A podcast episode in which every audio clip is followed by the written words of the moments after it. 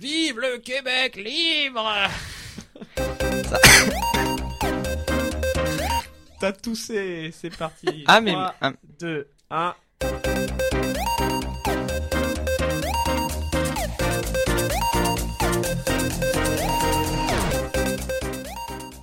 Bonjour et bienvenue, ici Flavien de Guillaume de l'APNIX du Journal International depuis les locaux de RL2, notre formidable partenaire aujourd'hui avec nous, Thomas Orenga de l'association Droit Sciences Politiques de l'Université Lyon 3, Dena Hazard, tu es de la maison, tu es du Journal International, et Adèle Paturle de l'association Polygone.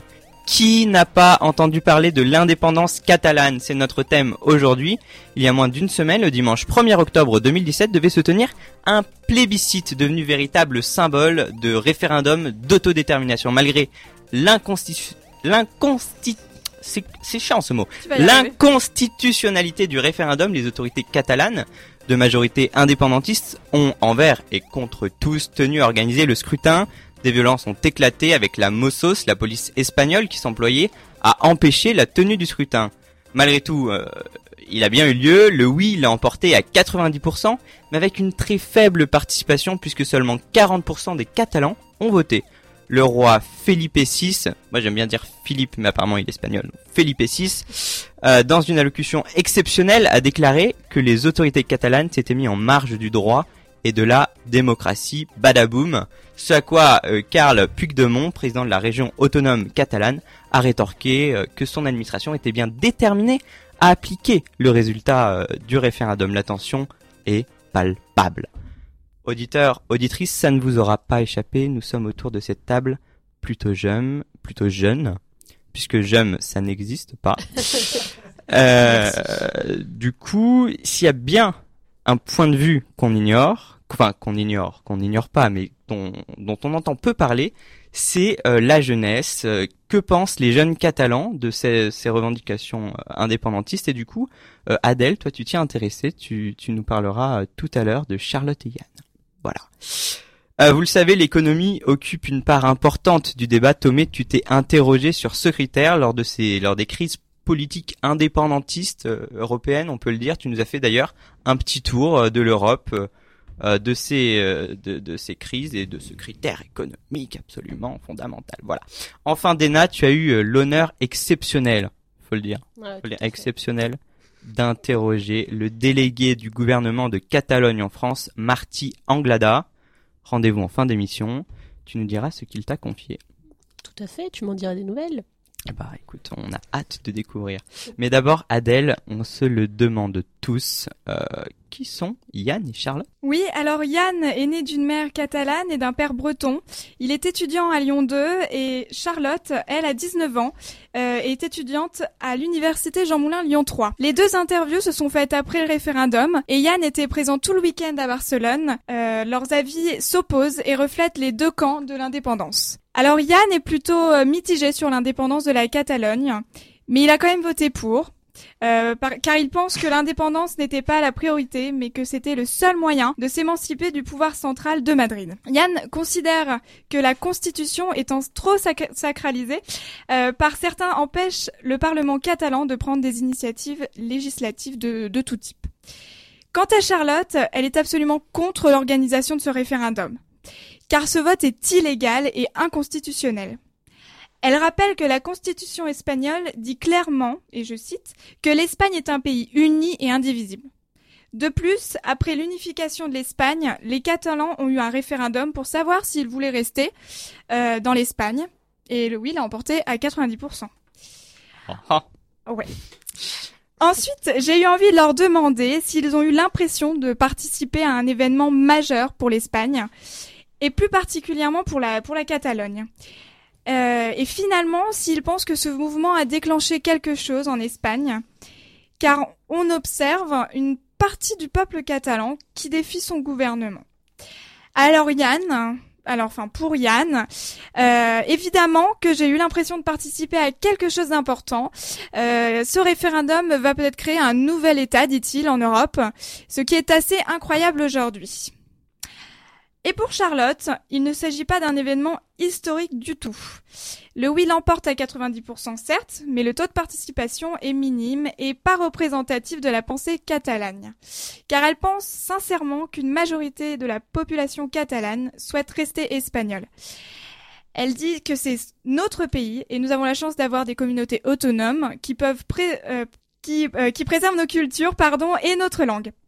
Enfin, un petit pic de rappel et qui fait pas de mal, c'est qu'après les attentats d'août 2017, où l'Espagne entière était unie pour soutenir la Catalogne, elle déplore le manque d'unité que nous voyons aujourd'hui. Alors maintenant, il est intéressant de connaître le point de vue de Charlotte et Yann, qui ont un avis certes différent sur l'indépendance, mais que pensent-ils de la réaction du gouvernement? Qu'a pu ressentir la jeunesse espagnole face à l'énergie dépensée par le gouvernement pour empêcher ce référendum dans un premier temps, puis pour une telle violence le jour même? Alors Yann pense que Rajoy, le ministre, a délibérément abandonné la Catalogne pour en faire un profit politique personnel. Euh, et il rajoute qu'il lui manquait une certaine cohésion et le fait de s'affirmer d'une telle manière ne, va faire que renforcer que son, pouvoir autoritaire et appliquer alors ses politiques conservatrices et libérales dans toute l'Espagne. Il dit, il rajoute que ces réactions sont malheureusement euh, plus ou moins attendues et que c'est aussi l'une des raisons pour lesquelles euh, une partie des Catalans ont décidé de devenir indépendants. Pour Charlotte, euh, elle réitère une nouvelle fois l'illégalité de ce référendum, mais euh, elle dit quand même qu'ils auraient dû mieux gérer la situation. En effet, au départ, le mouvement indépendantiste s'est formé pour contester les disparités économiques, car la Catalogne représente 20% des recettes fiscales de l'Espagne, mais n'en récupère que 4%. Donc la vie est aussi plus chère que dans d'autres communautés autonomes, et Raroy aurait dû demander et faciliter un dialogue avec les représentants du mouvement pour pouvoir régler les choses plus pacifiquement. Et enfin, je me suis demandé si la jeunesse espagnole avait réfléchi à la Catalogne hors de l'Espagne. Alors, Yann euh, pense que la sortie de la Catalogne de l'Espagne n'est pas du tout un problème, tant qu'elle est intégrée dans l'Union européenne. Et euh, il ajoute que les jeunes Catalans montrent euh, un réel intérêt euh, à l'Europe en participant au programme Erasmus ou, ou Interrail. Mais il pense que ce n'était pas la préoccupation du tout principale des jeunes lors de ce référendum. Charlotte pense au contraire que ce serait prolonger la Catalogne dans une crise économique et dit, et dit je cite, admettons qu'elle puisse devenir indépendante, elle devrait sortir de l'Union européenne et donc ne pourra plus compter euh, sur l'aide dont elle bénéficie, dont elle dépend. Alors finalement, voilà une idée de l'état d'esprit des jeunes catalans pour l'indépendance de la Catalogne. Deux points de vue assez passionnants à confronter, je dois dire, entre une jeunesse pleine d'espoir pour une Catalogne libre de faire ses propres choix et une autre qui est contre et craint une Catalogne isolée d'une culture qui forme ce que nous connaissons depuis longtemps, l'Espagne. Merci euh, Adèle, c'est très intéressant euh, ce que tu as dit. Je sais pas si j'ai bien compris, mais en fait, le Premier ministre cristallise un petit peu l'attention alors qu'il défend la Constitution, c'est ça? Euh, Pour lui, pour pour Yann, parce que c'est Yann qui dit ça, oui. elle est elle est beaucoup trop sacralisée. On veut pas la toucher, on veut pas lui porter atteinte. Et pour eux, les Catalans, ils, voilà, alors ils sont autonomes certes, mais euh, ils voudraient que ça soit, euh, ça se voit aussi dans les faits, dans les, dans les actes, je veux dire. D'accord. Mais du coup, euh, Yann, qui, il a dit qu'il voulait se détacher du, du, pouvoir central en fait de Madrid. Mais qu'est-ce que ça peut lui apporter à lui en tant que jeune vivant en France, non? C'est ça? Euh, oui, oui, il est à Lyon 2, oui, oui. Du coup, qu'est-ce que ça lui change, euh, enfin, dans sa, dans sa euh, vision de la Catalogne, en fait, puisqu'il n'y vit pas au final, et, et il est quand même pour, pour l'indépendance, en, réclamant, enfin, en tout cas, en, en dénonçant entre guillemets le, le pouvoir central de Madrid. Mais du coup, je vois pas trop l'attente que ça lui porte. Oui, c'est vrai que c'est une question assez légitime. On pourrait se demander euh, pourquoi euh, lui, euh, enfin Lyonnais actuel, se pose, enfin, et pour cette indépendance. Mais moi, j'ai plus ressenti un, un, jeune qui était pour une démocratie et pour pour qu'elle soit se réalise dans, en bonne et due forme Euh, et je pense que c'est quelqu'un qui, euh, enfin, Yann est très concerné par euh, la. Catalogne. Oui, puis il est catalan quand même. Voilà. Il a voté. euh. oui, bah oui, il, il s'est Il déplacé. vit peut-être euh, pas en Catalogne, mais euh, il se sent très concerné euh, D'accord. par, Oui. euh, Mais plus du coup par l'idée en fait par euh, sa de la communauté. de la, ouais. po- de la politique, enfin de la démocratie, enfin il a plus voté entre guillemets en, en, en ayant euh, la conviction d'une d'une meilleure euh, démocratie, Oui, voilà, oui, oui. Plutôt que C'est vraiment euh, ce que j'ai ressenti voilà. euh, dans ces. que euh, de vivre directement les impacts. euh. Oui, D'accord. puis il y a, il y a aussi la question de, de cette construction euh, des mouvements indépendants. Ils considèrent que, le, le, que Madrid euh, les relègue un peu et ne les prend pas au premier plan, ne, ne prend pas la Catalogne et les régions au premier plan. Il y a, il y a de la discrimination. Il y a aussi, euh, c'est, Oui. oui. Vous peut-être comprenez la- ce que je dis ou ouais, pas Oui. Enfin, si, si j'ai bien compris, On c'est. essaye, on essaye. En fait, tu dis que le, le Madrid ne la considère pas assez comme une euh, communauté autonome? Non, dis- disons qu'il y a une rivalité euh, de trai- Il y a une rivalité qui vient aussi d'un traitement. Ça fait partie aussi des revendications. euh, euh, voilà, je, je, je, je finis ma phrase. euh, voilà. Mais euh, j'ai une dernière question euh, par rapport à justement à cette comparaison que tu as fait euh, Ouais. des, enfin des deux, euh, des deux points de vue. Euh, D'un côté, comme tu dis, il y a Yann qui, qui, qui a voté euh, pour l'indépendance en, en ayant l'espoir qu'il y ait une, une nouvelle démocratie euh, plus juste à ses, à ses yeux Ouais. qui se qui se crée et d'un côté on a on a Charlotte qui dit quand même que que, que qui qualifie quand même cette indépendance d'illégale et d'inconstitutionnelle donc on a on a peut-être euh, des des une vision antagoniste euh, de Ah, mais c'est totalement ça. mais du coup euh, en quoi c'est enfin en, en quoi euh, d'un côté on a une vision euh, d'illégalité euh, d'inconstitutionnalité et d'un autre côté on, on a une vision euh, de démocratie euh, de volonté du peuple euh, c'est un peu contradictoire du coup et euh, et c'est quand même deux jeunes euh, deux jeunes on va dire concernés euh, et érudits entre guillemets en politique non j'abuse quand même sur le mot érudit mais je veux dire c'est-à-dire euh, deux jeunes qui, qui savent un Qui peu de quoi- voilà qui s'intéressent un peu à la politique et qui pays parlent pas un peu ouais. voilà à leur pays d'origine aussi effectivement Mais, euh, mais c'est c'est ça qui a été euh, assez intéressant. D'ailleurs, c'était mon idée de départ, hein, de prendre deux deux deux jeunes, un pour, un contre, parce que c'est assez intéressant de comprendre euh, bah, de, de, de, ouais, d'où vient leur point de vue au final. Et, euh, et, et, euh, c'est vrai que du coup, euh, Charlotte euh, s'appuie plus sur le, le, le côté légal, le côté juridique, euh, Ouais, euh, ça. le côté possible de la chose. Et, euh, et, et en fait, euh, j'ai pas, j'ai pas quand euh, j'ai vu ces, j'ai lu, enfin, leur, euh, j'ai eu leur réponse. J'ai eu ni, euh, j'étais ni pour plus pour l'un que pour l'autre au final. Je trouvais que ils avaient tous euh, quelque chose vraiment de très intéressant à dire sur euh, sur ce qu'ils pensaient de cette indépendance. Et euh, finalement, euh, qui a raison, qui a tort? Bon, en fait, un peu les deux. Enfin, On, on verra, hein, les événements euh, Voilà. nous le diront. Mais Apparemment, Charlotte a raison sur l'illégalité de, de, Oui, de ce référendum. c'est-à-dire Ça, que juridiquement parlant Juridiquement peut- parlant, on ça, on peut- voilà. oui, puis le taux de participation. euh, est c'est pas très représentatif Voilà. effectivement Il y a, il y a des choses à, à faire, mais on verra, il- on verra les, les événements. Ah, mais revenons à nos chroniques. Tomé, tu voulais nous parler de l'économie, Un petit peu, ouais. euh, parce que euh, je crois que Oui. et on, on le croit tous Oui, on d'ailleurs. le croit On le on croit. On y Euh, croit. Non, mais c'est un critère fondamental euh, et il faut Bien sûr. que tu nous éclaires sur euh, sur l'économie et non, je n'y arrive pas, ce n'est pas possible. Euh, quel rôle a l'économie dans ces crises et quelle est son influence? Voilà, tout à fait. Eh bien oui, Fabien. Et du coup, pour étudier ça, j'ai fait un, un petit tour d'Europe. Et du coup, je me suis intéressé donc globalement à comparer la Catalogne avec euh, d'autres régions et d'autres mouvements indépendantistes. Et donc, en Europe, on peut citer par exemple le cas de l'Écosse, qui en 2014 avait fait un référendum, le non l'ayant emporté d'une assez courte tête. pardon.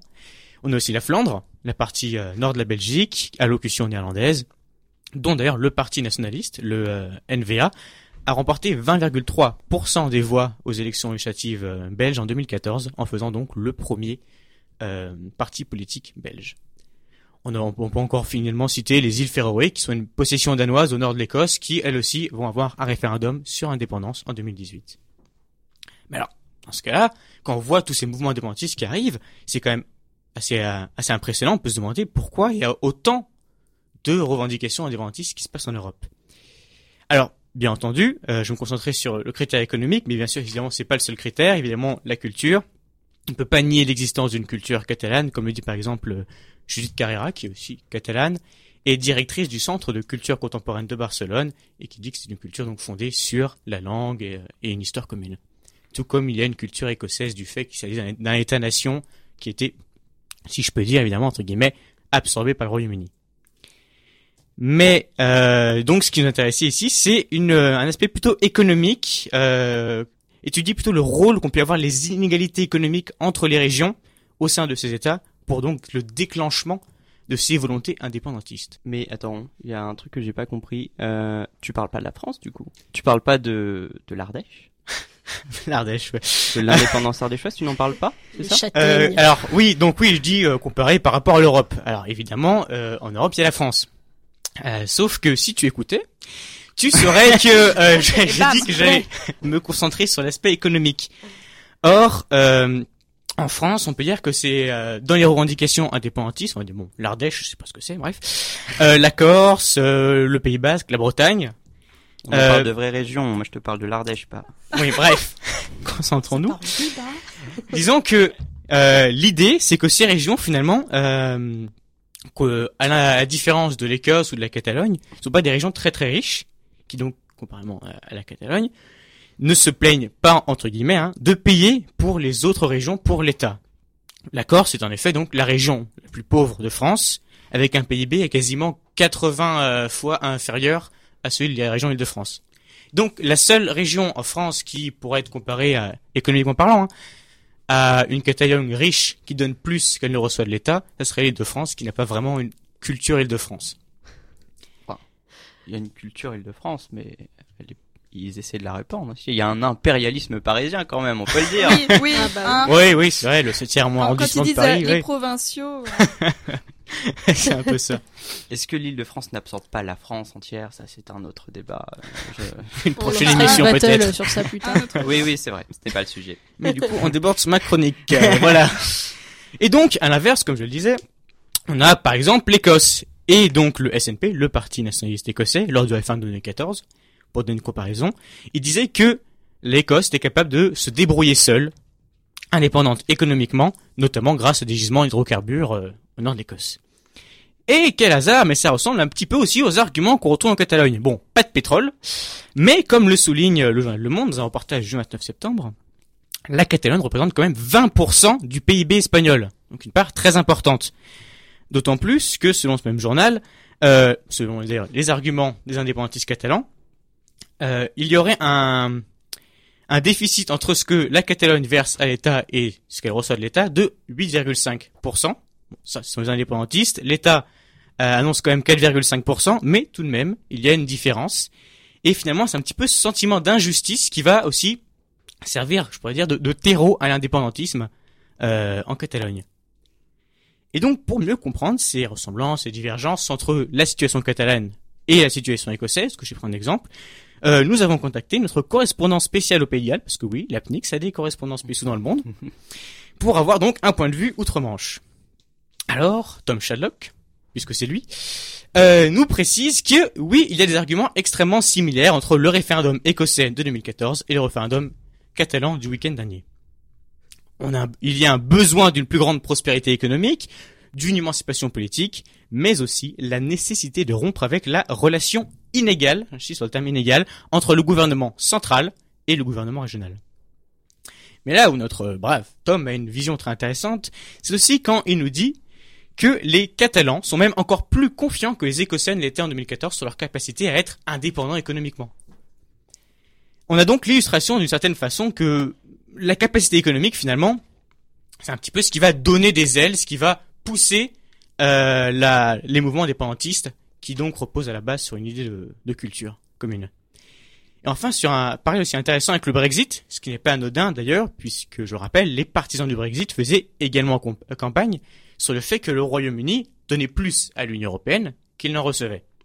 Donc, on peut retrouver un point commun là-dessus avec euh, la Catalogne Brexit, si on cherche un peu. Mais euh, donc, euh, notre correspondant gallois précise néanmoins que ce qui a joué vraiment une importance majeure, à la différence de la Catalogne, selon lui, dans le Brexit, c'est euh, une sorte de nationalisme exacerbé, une sorte de, ouais, vraiment de nationalisme hein, très puissant en, en Grande-Bretagne, qui, selon donc notre gallois, n'est pas le rôle véritablement moteur en Catalogne, qui euh, se base plutôt sur les sentiments d'injustice économique.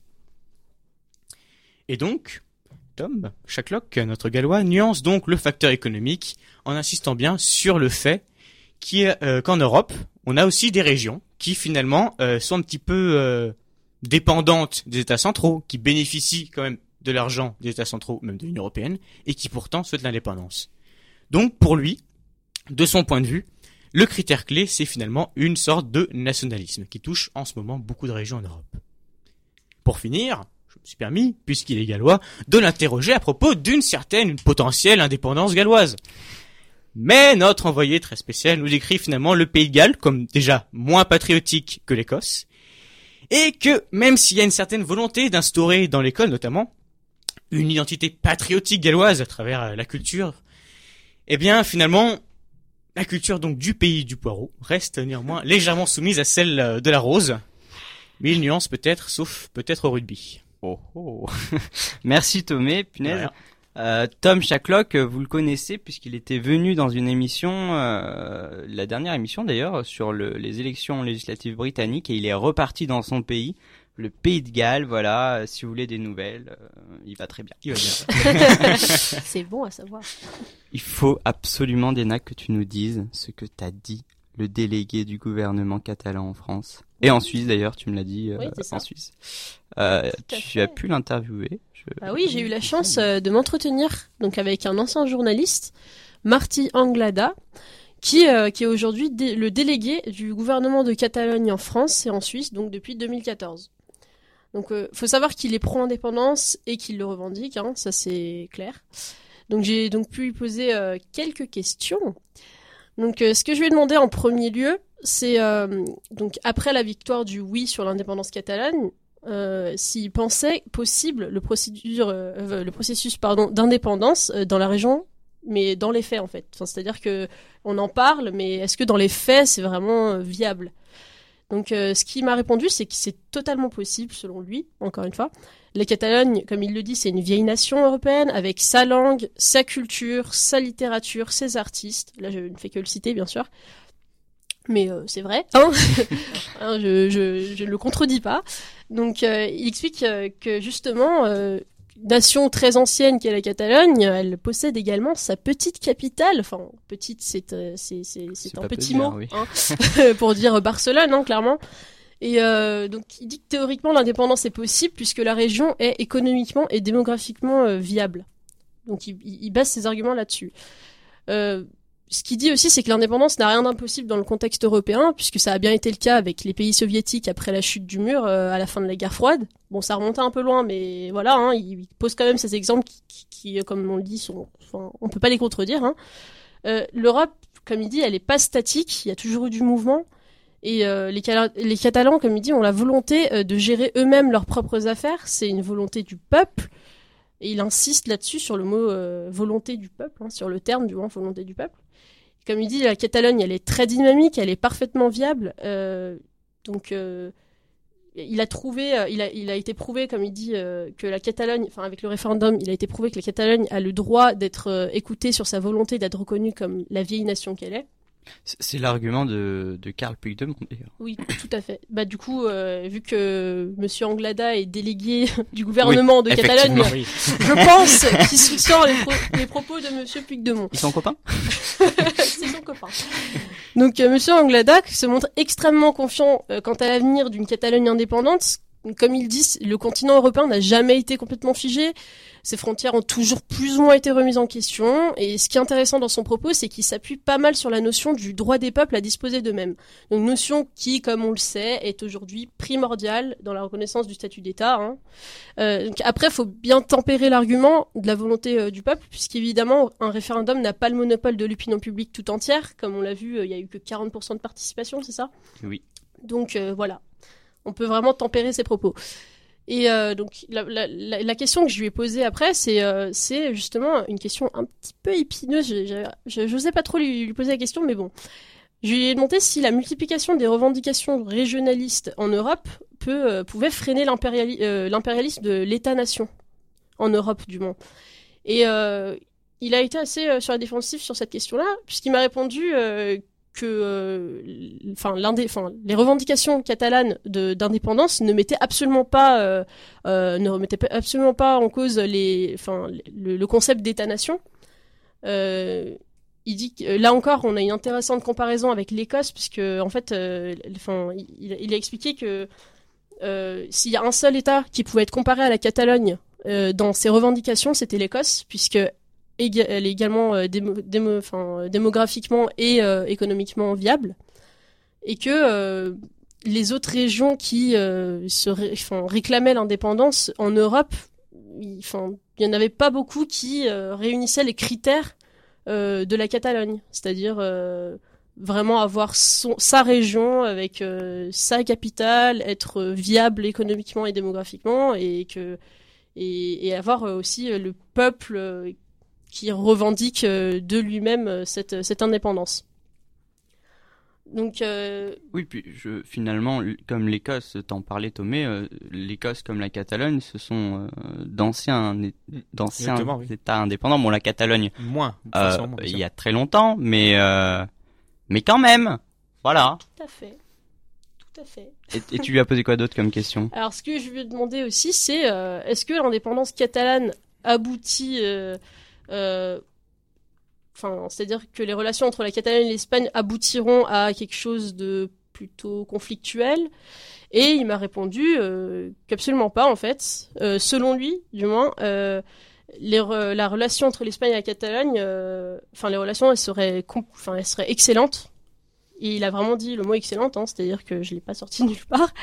Euh, c'est euh, le gouvernement en place à Madrid qui pose problème à la Catalogne. C'est pas l'Espagne en soi, comme il le, précise. Donc la Catalogne partage avec euh, l'Espagne des liens économiques, familiaux et parfois culturels. Donc ça, c'est, je, cite. hein. Euh, la conflictualité règne dans le fait euh, d'avoir deux capitales, qui sont Madrid et Barcelone, dans un même État. Et ce modèle n'existe pas ailleurs, en fait. Donc il n'y a pas, par exemple, deux Paris en France, entre guillemets. On a, euh, par exemple, les grandes villes, euh, enfin Lyon, qui, en termes euh, d'économie, etc., pourrait euh, éventuellement être comparable. Mais quand je parle de... de, de... Et encore. Des nappes partisanes. Non, mais si, tu peux le dire. non, mais euh, ce que je veux dire, c'est que là, quand il parle de- d'avoir deux capitales, il, il parle vraiment de, de Barcelone comme, euh, enfin, comme un- un- une capitale à part entière, c'est-à-dire qu'il devrait avoir son gouvernement euh, propre euh, diriger un État comme la Catalogne.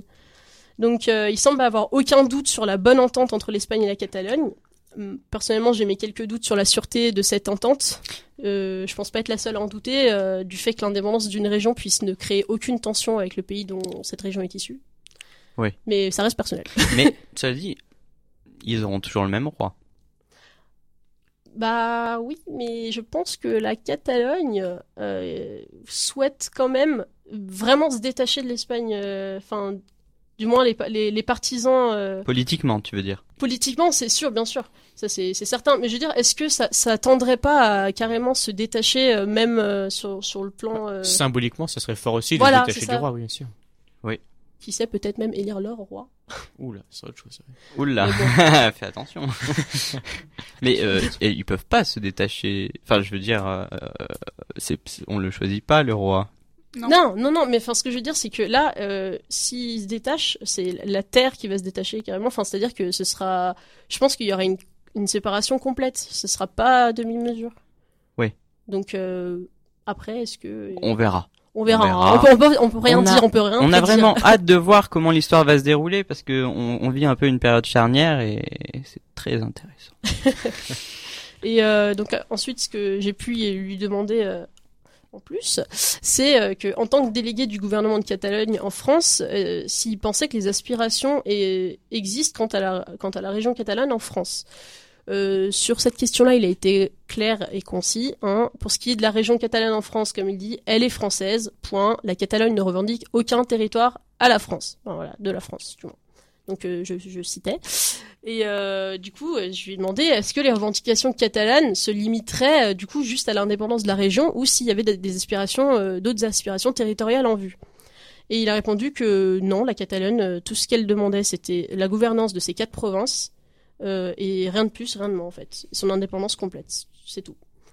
Donc, ce que j'ai trouvé intéressant euh, sur la sur l'indépendance ca- catalane, c'est que ça m'a personnellement renvoyé à des notions que j'étudie dans mon cursus. Enfin, Rappelons-le, tu es en... je suis en droit sciences politiques euh, à Lyon 3.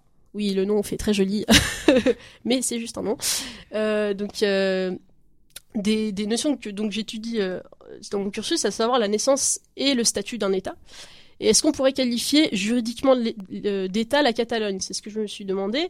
Ce que je peux vous dire, c'est que en principe, on a la convention de Montevideo qui, euh, euh, enfin, sur les droits des États du 26 décembre 1933 à son premier article, qui dispose que, je cite, l'État comme personne de droit international doit réunir les conditions suivantes, à savoir une population permanente, un territoire déterminé et un gouvernement. Et euh, effectivement, la capacité à entrer euh, en relation avec les autres États. Mais ça, ça va de soi. Donc, euh, ce qu'on en dit en droit international, c'est que l'État est communément défini en, droit international comme une collectivité qui se compose d'un territoire et d'une population soumis à un pouvoir politique organisé. Et ça, ça provient de l'avis de la commission d'arbitrage de la conférence pour la, la paix en Yougoslavie du 7 décembre 1991. Donc pour résumer, en principe, un État dispose donc juridiquement d'un peuple, un territoire et un gouvernement, et la Catalogne dispose effectivement d'un peuple catalan, d'un territoire sous forme de quatre provinces, ainsi que d'un gouvernement propre. Donc en termes de statut juridique d'un État, et je, je précise bien statut juridique d'un État, en théorie, la Catalogne peut parfaitement constituer un État. Mais j'ai voulu tempérer euh, les propos que j'ai pu recueillir en ayant euh, sur tout ça l'avis euh, d'un catalan entre guillemets, hein, bien sûr lambda, et je me suis tournée du coup comme euh, comme toi Adèle euh, vers Charlotte, Charlotte Perret donc, et euh, elle m'a expliqué comme euh, comme euh, elle, t'a expliqué à toi qu'elle n'était pas du tout euh, d'accord. Enfin, je l'ai fait réagir sur l'interview que j'ai pu faire avec euh, Monsieur le délégué du gouvernement catalan en France.